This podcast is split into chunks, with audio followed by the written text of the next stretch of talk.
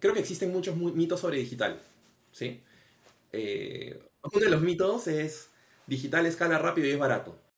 No es que no sea cierto, sino porque estamos, estamos todos desarrollando productos digitales y tratando de generar ventajas competitivas.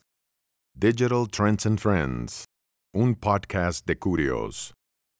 Hola a todos, bienvenidos a otro episodio de nuestro podcast en Curios, en el que hablamos sobre todas las tendencias en digital, producto y growth en América Latina y cómo eh, las empresas vienen utilizando estas nuevas prácticas y frameworks para lograr mayores resultados.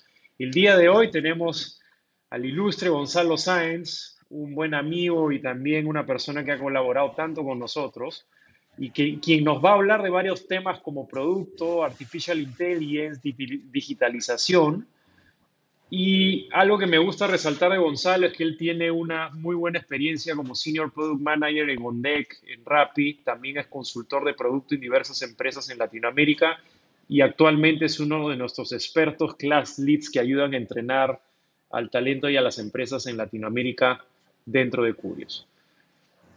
Gonza, la primera pregunta que te quisiera hacer es, cuéntanos un poco más a todos los aquí presentes de tu experiencia profesional, cómo llegaste hasta aquí.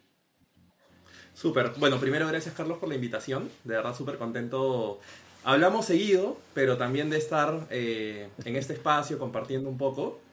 Y bueno, sobre mi carrera, en realidad, eh, a ver, yo llegué aquí casi que por suerte, como el 99% de los profesionales de producto. Siempre tuve como un gusto por, los temas digitales, entonces pasé un poco eh, por diferentes áreas de estrategia en el mundo corporativo, pasé a startups, al corporativo de nuevo, ¿no? Entonces, eh, en los últimos años es donde ya fui haciendo la transición completa hacia empresas de tecnología, ¿no? Eh, desde siempre me ha gustado hacer lo que se llama wear many hats o usar muchos sombreros, ¿no? Estar metido en negocio, en diseño, en estrategia, pero también en ejecución. Entonces encontré que producto de alguna manera me ayudaba con, con todo esto, ¿no? Buenazo, buenazo, Gonzalo. Y dentro de, ese, dentro de ese viaje, ¿cuál dirías tú que son esos roles que antes hacías que eran lo más parecido a producto, pero que no se llamaba producto? Como para entender un poco ese background y cómo haces el viaje y la transición por sorpresa, como bien decías. Mira, es una buena pregunta porque creo que igual producto tiene skills, lo que llamamos skills transferibles con otras posiciones, ¿sí? Entonces yo comencé mi carrera en realidad en un área muy eh, por así decirlo, analítica, de estrategia, como de consultoría interna en una corporación, ¿no? Trabajé con ex consultores que, venían de, estas Big Four, ¿no? O de estas eh, empresas de management consulting que nos dieron muchas capacitaciones. Y ahí, digamos, creo que el principal learning que, que me llevé es cómo identificar un problema, ¿no? Cómo, cómo llegar a la raíz de qué está pasando y establecer como una estrategia, una línea de solución, ¿sí? Que trasladado a producto es casi que lo que estamos haciendo. Claro, entonces hay un componente estratégico ahí. Exacto. Eh, entonces ese es uno de los roles y también teníamos como un brazo de inteligencia comercial, ¿no? Un poco de entender las operaciones de los países, ¿no? A nivel de negocio que funcionaba, que no funcionaba. Entonces creo que ahí también gané algunos skills duros, ¿no? Como de análisis de datos, que complementado con la visión estratégica de negocio, también te mm. permite establecer un caso de negocio y entender por dónde, por dónde priorizar. Entonces creo que eso es como lo principal.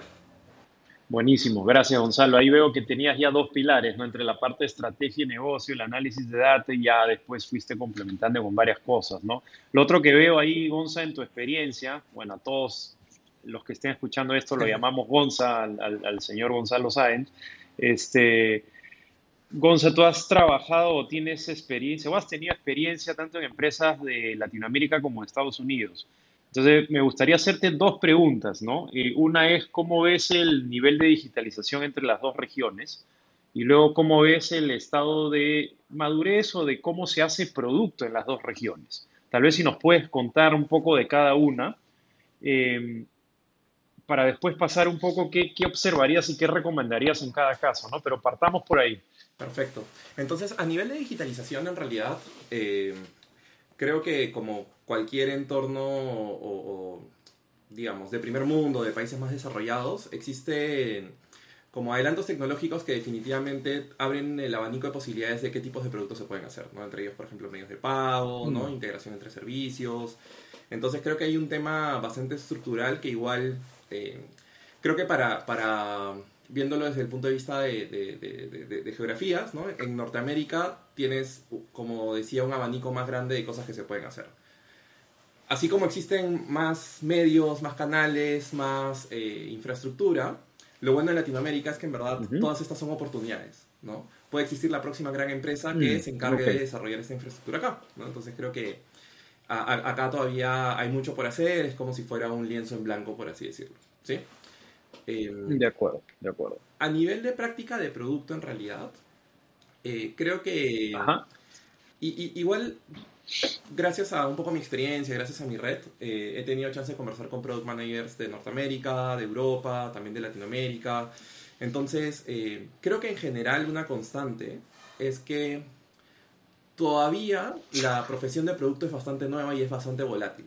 ¿Sí? Todavía no existe un entendimiento profundo mm. de cómo, cuáles son las capacidades de un product manager, cuál es el scope que debería tener.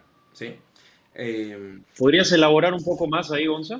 sí. Me, gustaría saber. Lo que pasa es que si nos vamos a extremos, ¿sí? un product manager puede estar muy enfocado en desarrollo de productos solamente entonces acá es donde vemos estos perfiles que están muy enfocados en aprender una metodología ágil, ¿no? en interactuar con un equipo de desarrollo, mm. pero viéndolo desde el punto de vista de negocio, la expectativa para este tipo de perfiles solamente es que sepan ejecutar eh, tickets o que sepan trabajar con un equipo de desarrollo, que sepan llevar un proceso de desarrollo ágil. ¿sí? Product Management es mucho más. ¿no? Eh, existen lo que llamamos mm. Product-led Organizations, que son organizaciones donde no significa que producto sea el jefe o que mande, sino que eh, creo que estos pilares de producto que son tecnología, diseño y, negocio, están a la par y están, eh, creo que, engranados en todas las áreas de negocio. ¿no? El, el, trabajo es mucho más multifuncional, producto actúa más bien como bisagra, integrando los diferentes frentes, y por lo mismo también producto tiene como un sitio en la discusión estratégica, ¿no? y en algunos casos liderándola también. ¿sí?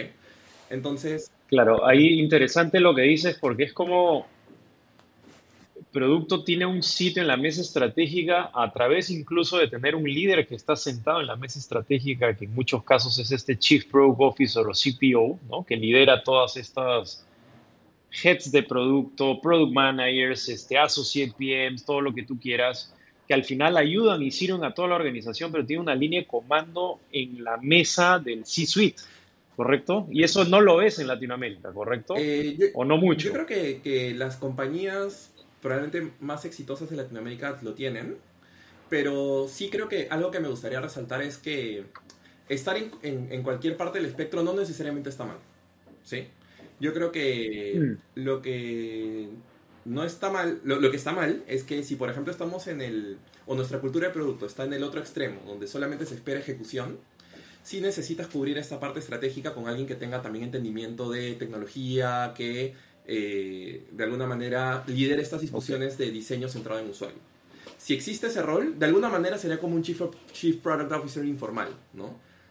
Claro, tal vez con otro título, pero con el entendimiento de, de, dar valor al cliente y a la empresa a la vez. exacto. Correcto. Porque al final, y, y, creo que también es, una, es un tema que he visto mucho en Latinoamérica, es que ante, no sé, la pandemia o eventos de, que, que, que, catapultaron o catalizaron el desarrollo de iniciativas digitales en la región, también tocó que muchas personas sin mucha experiencia en producto tuvieran que entrar a estos roles, ¿no? Entonces, eh, claro, ¿qué pasó? Muchas veces se priorizó contratar a personas con el conocimiento técnico, no tanto con el conocimiento del negocio, entonces generando ahí una, una disonancia entre lo que el negocio quiere y lo que el usuario quiere, ¿no? Porque por un poco el sesgo de, de, de, los profesionales de producto a veces está más con el usuario.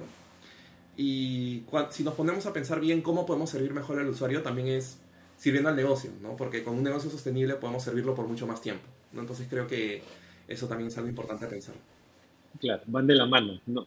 Exacto, no es algo que pueda separar, tienen que ir de la mano siempre, ¿no? Y, y Gonza, ¿qué recomendarías a a empresas en Latinoamérica ¿no? sobre el tema de producto en referencia a lo que tú hayas visto en, Estados Unidos o, países más desarrollados en este tema.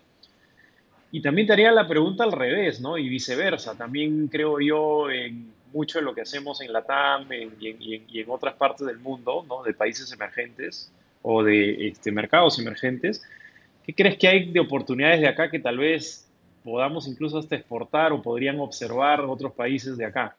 De los dos lados. Bien, eh, es una gran pregunta. Eh, yo creo que yendo primero por la parte de Latinoamérica, ¿no? ¿Qué podemos creo que exportar? Latinoamérica creo que históricamente es una región que siempre ha vivido en crisis, ¿no? Ok. Y justo hay un tema que, del que quiero escribir y trata sobre cómo manufacturar escasez, ¿sí? En el sentido de que muchas veces, y, bueno, tú has trabajado en Amazon, entonces sabes que, que, también uno de los valores tiene que ver con, con ser frugal.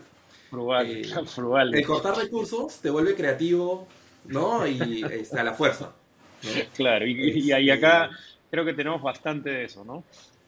Sí, entonces creo, que no se trata de simplemente decir, ah, no le compro licencias a mi equipo, ¿no? Es como cómo creamos un espacio donde promovemos este frugality, promovemos esta escasez de recursos, ¿no? Eh, o, tal vez eh, ponemos metas bastante ambiciosas para los cuales los recursos quedan cortos, ¿no? Eh, de acuerdo, claro creo que eso es algo que, podemos exportar, ¿no? buenísimo. sí, sí, sí, sí, creo que puede ir por ahí.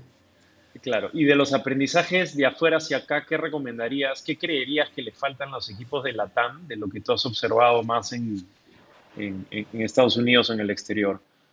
Sí, yo creo que dejar de ver a tecnología como un centro de costos y verlo como una ventaja estratégica. Ok. Sí. Eh, yo creo que ese es uno. Y lo segundo podría ser fomentar una cultura de aprendizaje, ¿no? Entonces, algo que, que me gusta repetir, ¿no? Tú sabes que yo igual dicto dentro de Curios, en, cursos de growth, cursos de producto. Y es que a veces cuando hablamos de experimentación, ¿no? Existe este concepto que se llama spray and pray, ¿no? A lo que hago muchas cosas esperando que alguna funcione, ¿no? Eh, claro. un poco la segunda palabra pray, ¿no?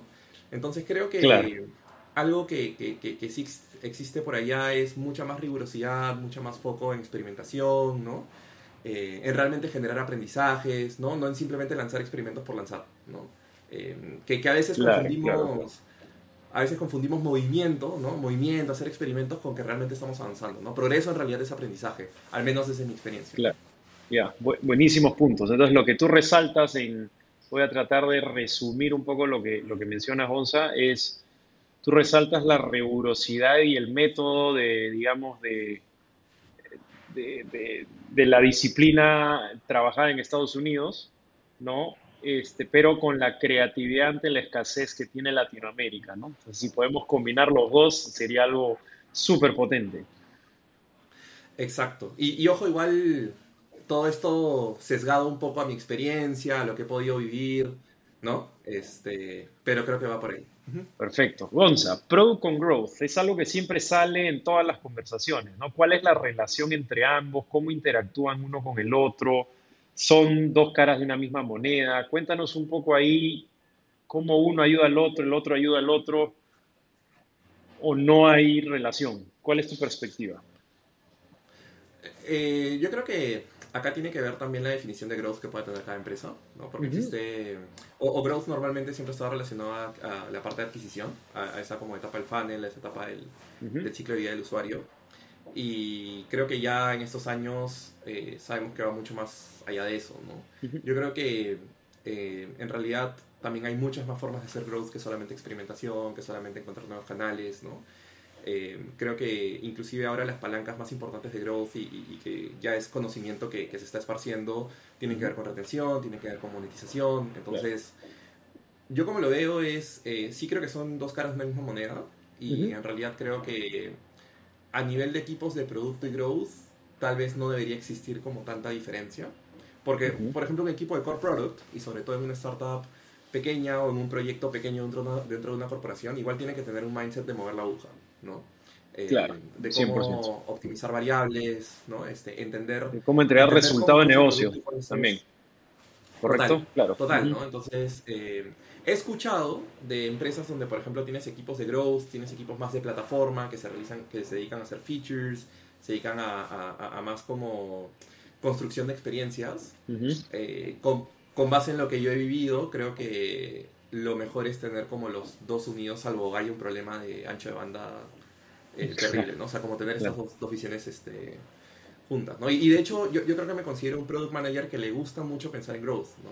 De hecho, mi etapa favorita del ciclo de vida es, es la, la, la, parte de activación, ¿no? Creo que es increíble porque en un momento muy corto de tiempo tienes que vender la propuesta de valor del producto, tienes que ayudar a que el usuario, ¿no? Eh, quede claro, experimente y entre.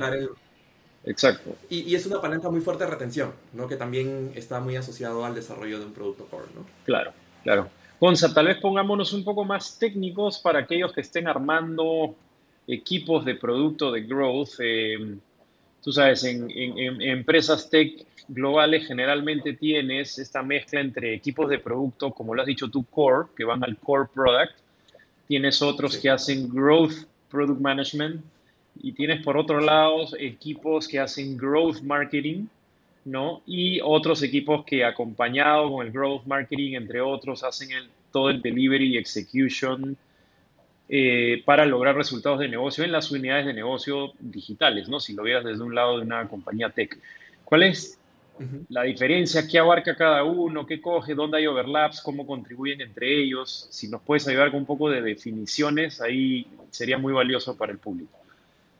Perfecto. Eh, entonces, creo que me puedo ir al caso general donde growth está muy relacionado a adquisición. Entonces, eh, ahí creo que puedes encontrar dos tipos de equipos, ¿no? Eh, growth marketing y growth product management.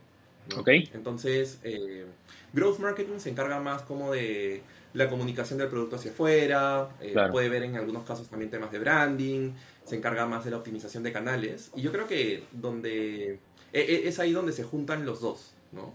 Porque eh, el equipo de, growth o, de product growth enfocado en acquisition ayuda al equipo de growth marketing con infraestructura de, experimentación, por ejemplo, pero también eh, liderando nuevas funcionalidades, nuevas apuestas, ¿no? Entonces, eh, también es como un rol de desarrollo de producto tradicional, pero enfocado en superficies que están en contacto con growth, ¿no? De acuerdo. Eso, como te digo, bajo la estructura tradicional, hay otros equipos que, que, entiendo también funcionan con equipos de growth que se enfocan más en activación, en retención o en desarrollo de nuevos productos. ¿no? Este, Correcto. Pero ya, ya son equipos que probablemente trabajan mucho más con el equipo de core product, no tanto con, con los equipos de growth marketing. Genial. Gonza, el, el, trabajo de producto, de growth, de todas estas disciplinas, en general, tú lo debes saber muy bien, son cosas que se mueven muy rápido en el mundo, sale mucha información nueva, hay que estar a la vanguardia constantemente, aprendiendo constantemente.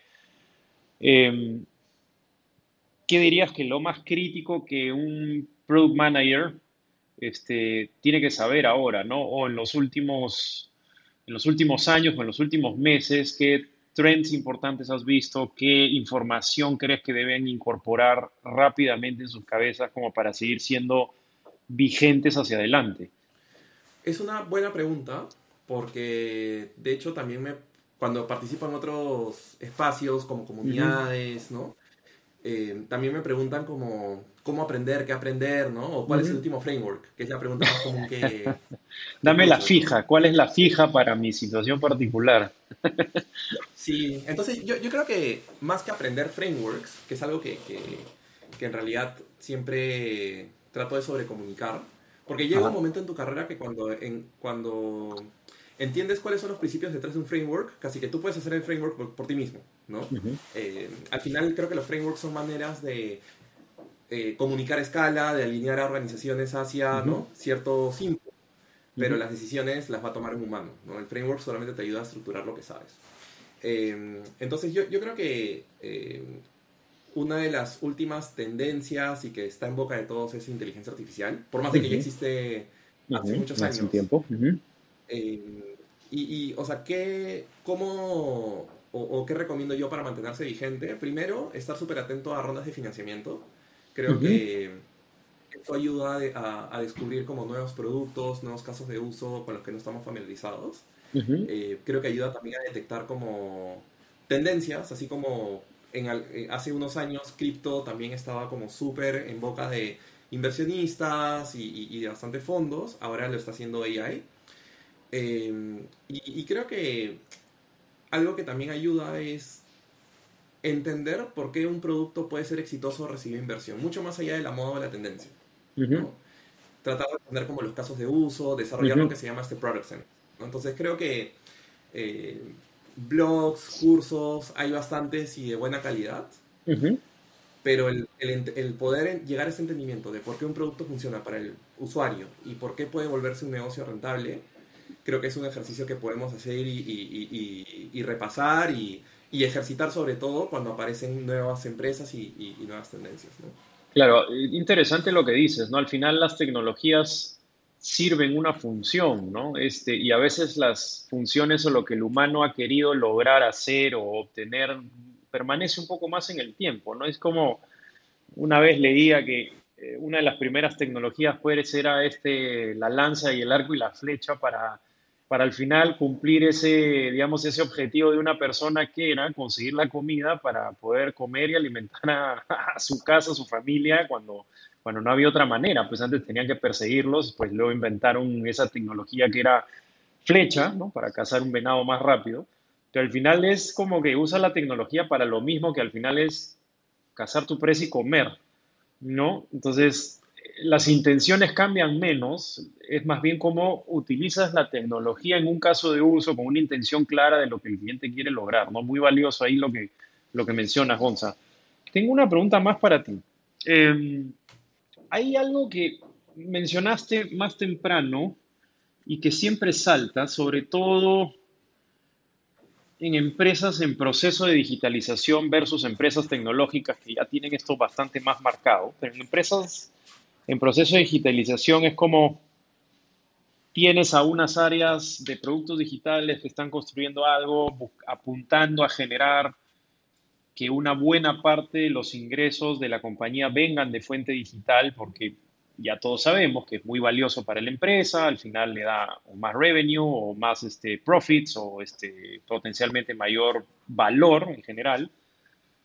Em, sin embargo, a veces hay esta disonancia entre que el, el executive team, o sea, el C-level, CEOs y, todo ese equipo, naturalmente busca resultados de negocio, o sea, impacto en negocio, que es lo normal, y a veces hay una disonancia probablemente por cómo se comunican las cosas en producto en ciertas empresas, que no hay un match ahí. Es como que el equipo ejecutivo mirar a los equipos de producto diciendo qué están haciendo esta gente experimentando, pero no veo resultados tangibles. Y más bien por acá hay el lenguaje de este, estoy probando construirlo, el futuro y lo que se necesita, pero los de acá no me entienden. ¿no? Entonces hay una disonancia ahí medio extraña que me gustaría, en tu experiencia, en base a lo que has ido viendo, ¿qué está faltando al medio y qué se puede hacer para hacer esa, para, para, para, cubrir esos, ese hueco, ¿no? Ese gap.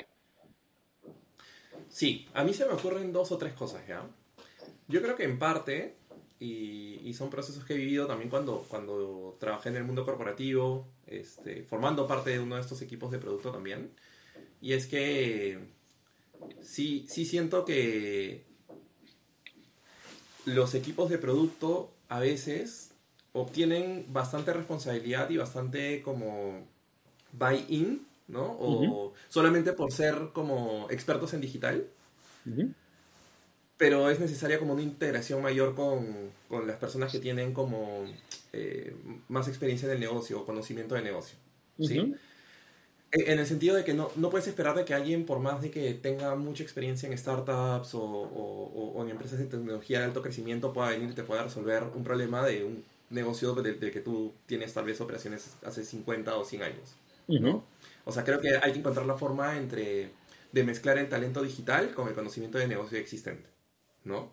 Eh, entonces, eh, por un lado, creo que el equipo de producto también tiene que, que ganarse esa confianza del negocio. ¿no? Y hablar el lenguaje de negocio.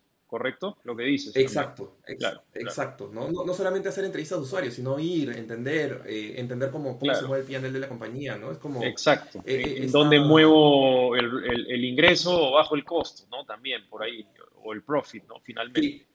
Claro. Que igual creo que es algo que está cambiando bastante en los últimos años. De acuerdo. Ya con equipos de producto como mucho más maduros, ¿no? Donde también más personas de negocio se han integrado, pero sí hay que entender que eh, las empresas se encuentran en diferentes stages de digitalización, ¿no? dependiendo de la industria y, todo. ¿no? Claro, y interrumpiendo brevemente, Gonza, eh, genial lo que acabas de mencionar del lado de producto. ¿Qué crees que le falta más bien ahora al, executive team para justamente poder este, cubrir esa brecha y que haya un lenguaje que, que vaya de ida y de vuelta y los dos puedan trabajar en conjunto para, ese, para la construcción del futuro digital? Sí, ahí justo iba mi segundo punto y es... Ya. Creo que, creo que existen muchos mitos sobre digital. ¿sí? Ya. Eh, uno de los mitos es digital escala rápido y es barato. ¿no? en tres meses este, quiero resultados. All right. Total, ¿no? Entonces, eh, no es que no sea cierto, sino porque estamos, estamos todos desarrollando productos digitales y tratando de generar ventajas competitivas. Creo que lo que se ha perdido de esa historia es el intermedio, ¿no? Que no fue en tres meses, ¿no? Que si vemos no sé, inversión, eh, por ejemplo, sobre todo en los marketplaces, ¿no? Todo el tamaño de inversión y meses en pérdidas que se ha tenido para escalar, el, para escalar negocios, para testear ideas, ¿no? Para ganar escala, uff, es una cantidad de dinero que, que, probablemente nunca vamos a ver en todas nuestras vidas, ¿no? Todos juntos. Entonces, claro, Ha, habido ha, habido mucha inyección de valor que ha resultado en modelos de negocio muy exitosos que ahorita han escalado y que, claro, a escala son baratísimos y, funcionan súper bien y, que son casos de éxito, ¿no? Entonces creo que se ha perdido un, ¿no? Eh, algo en el medio dentro de esa narrativa y, nos ha llevado a pensar que la inversión en, proyectos digitales termina siendo una inversión 100% segura, ¿no? Y cuando para nada, ¿no? Es, yo, lo, comparo mucho con la inversión en medicamentos, ¿no? Este, tú no sabes si va a funcionar, pero Claro, el RD, ¿no? Research and Development en, en, una medicina que toma unos años y si te sale bien, pues tienes años de venta de esta nueva medicina, por así decirlo. ¿Correcto? ¿Por ahí va la analogía? Sí, eh, sí, de verdad que sí. Porque al final, tú como equipo de producto quieres aprender del negocio, quieres aprender del, del usuario y quieres experimentar mucho para entender cuál es esa propuesta de valor que es escalable, pero que también es rentable. ¿No? Entonces, tal vez exageré un poco con esa analogía porque sabemos que los proyectos de RD en Pharma son largos. No quiero asustar a nadie tampoco. 10, 15 años tal vez, ¿no? pero creo que nos tenemos que ir un poquito más por ese lado, ¿no? Como volver a esa narrativa de que sí, hay, hay, es rápido, es escalable, es barato, pero hay un proceso detrás, ¿no? Donde hay que ser también bastante rigurosos, ¿no? Correcto, correcto. y ahí rescato algunas cosas de lo que has dicho, ¿no? Hay el mito de que esto todo va a funcionar y va a ser barato y va a ser súper rápido, ¿no? Y la realidad es que de las iniciativas algunas no van a funcionar y otras sí. Y la idea es que estas paguen por, por, el resto. Em, ahora que estás como consultor también entre, entre, eh, para varias empresas, este, ¿cuáles son los retos más importantes que comienzan a salir? Vale. Eh, a los que te enfrentas, ¿no? En los que te empiezan a... Y, Igual esto súper alineado a, a, lo que estoy encontrando ahora, ¿no? al, al, stage de empresa que, que, que, más o menos estoy... Eh, bueno, igual, igual es un poco agnóstico a la etapa, ¿ya? Pero e, es, lo que podemos llamar como Product Ops, ¿sí? Que mm. dicho de otra manera es ir de 0 a 1 en producto, ¿sí? Entonces tenemos, podemos tener empresas pequeñas que a lo mejor tienen un product manager o no tienen product managers, pero quien estaba haciendo ese rol se está quedando sin tiempo, entonces es como, ¿cómo logro implementar esto sin perder velocidad? ¿No? Eh, lo segundo es, eh, ¿me conviene establecer un proceso o no? ¿No? Y, y acá creo que uno de los retos es también que muchas veces cuando estamos en proyectos en etapa temprana, tenemos mucha cercanía con el cliente y tendemos a iterar rápidamente, ¿no? Iteramos rápidamente y hacemos como cambios incrementales que nos permiten, que en realidad son entre reacción a lo que el mercado nos dice hasta nuevas ideas que podemos tener, ¿no? El tema es que llega un momento en el que por ir avanzando incrementalmente puede ser que tu camino se desvíe de la visión, ¿no? O, de lo que realmente quieres construir. Entonces creo que otro de los retos es en qué momento tomo ese paso atrás o cómo hago para tomar ese paso atrás y, y sin perder velocidad, ¿no? en pensar realmente como este non-feature va con mi visión o es una oportunidad de negocio que puede ser atractiva, pero que me puede desenfocar de lo que realmente quiero construir.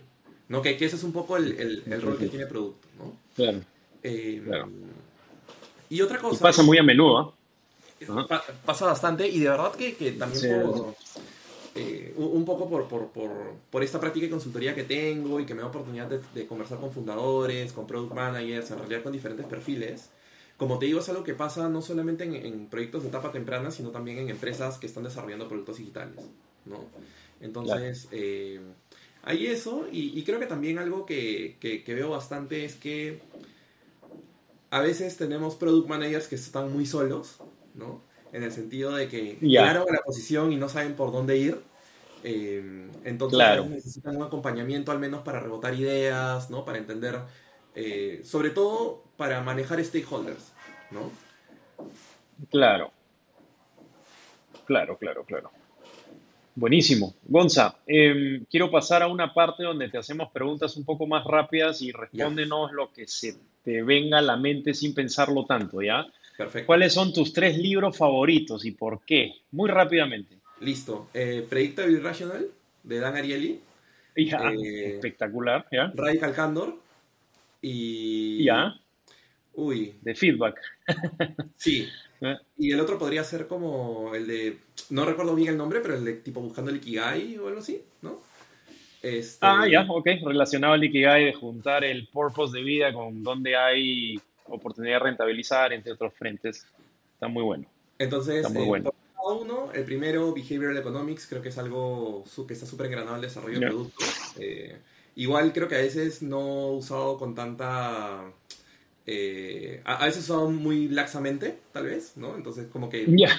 aprender cómo, cómo mantener enganchada a una persona a una aplicación creo que es, en verdad, cosa seria. Es, es, es retado, es retado. Entonces, eh, pero es algo que me interesa mucho y muchos ejemplos también como de, de experimentos y, y conceptos que también me permiten entender cómo piensan mis usuarios.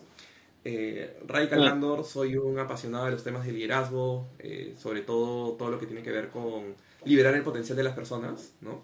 Eh, y creo que en línea con eso también va eh, el último que mencioné, ¿no? El, el Ikigai, que tiene que ver también con cómo puedes balancear diferentes aspectos de tu vida para, para liberar el potencial propio, ¿no?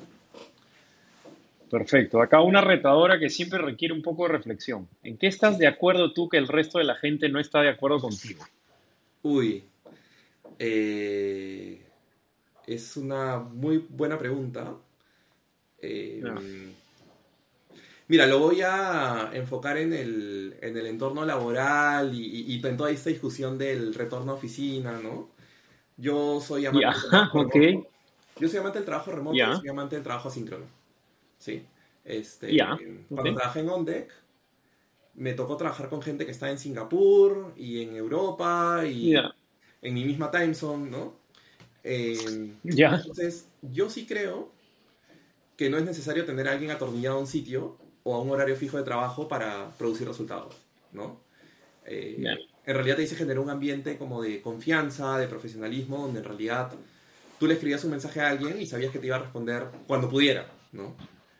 Ujú. Y, y- y eso, más eh, algunos procesos, herramientas ¿no? y, y- y cultura, creo que lograron que, que- que- que fuéramos una, una organización también de, de- de- de alto rendimiento y bastante creatividad. ¿no? Entonces, va por ahí. Buenísimo, buenísimo. ¿Cuál es el error más común al desarrollar un, un producto?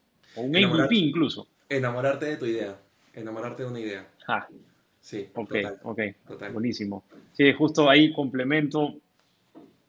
Esto, es- no, cuando nosotros pasamos por Y Combinator, esta aceleradora, nos repitieron, creo que, inter, o sea, creo que interdiario, que la razón número uno por la cual un, una startup, un producto digital fracasa es porque construyes algo que nadie quiere. Entonces, Total. 100% alineado, 100% alineado. El 80% fracasa por eso. El- el- el, el, otro 20% está repartido en muchas razones, pero la razón número uno es esa.